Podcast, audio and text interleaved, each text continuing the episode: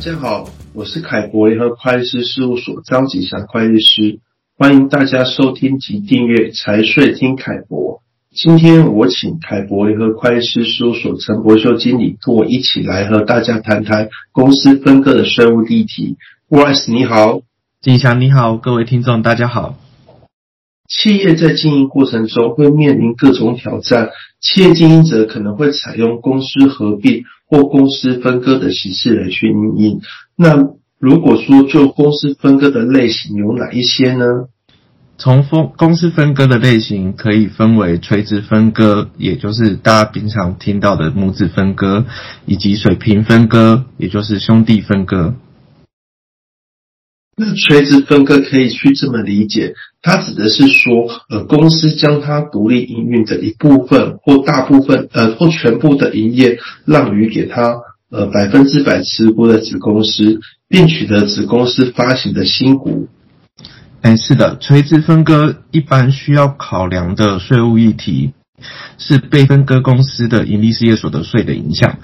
根据财政部的解释函令，被分割公司是以被分割资产的账面价值作为实际成交价格，再以计算被分割公司转让资产的损益，依法课征盈利事业所得税或基本税额及证券交易税。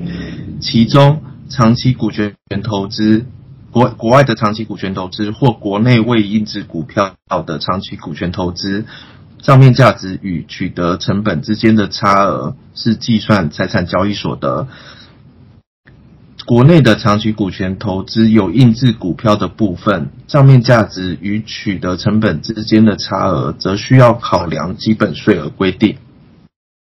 另外，如果转让资产包含不动产，或转让的非上市国内长期股权投资的股权价值主要来自于不动产，是否会涉及房地合一课税？这目然目前呃仍然没有一个比较明确的规范，所以仍然存在一定的争议。呃，凯博建议，呃，如果遇到相关的情形，可以找专业团队来去进行协助评估。如果谈到呃亏损扣抵的话，诶，有哪一些规定要跟各位分享的？有关企业分割的亏损扣抵，可以依照《企业并购法》第四十三条规定，公司分割时将各参与分割公司分割前尚未扣抵的亏损，按股权比例分割进行。计算可以作为存益额的扣除。另外，如果符合企业并购法三十九条规定，公司进行分割而以有表决权的股份作为支付对价，并达全部对价的百分之六十五以上，可以免征印花税、契税、证券交易税，还有营业税。如果涉及土地的话，土地增值税则可以寄存在取得公司的名下。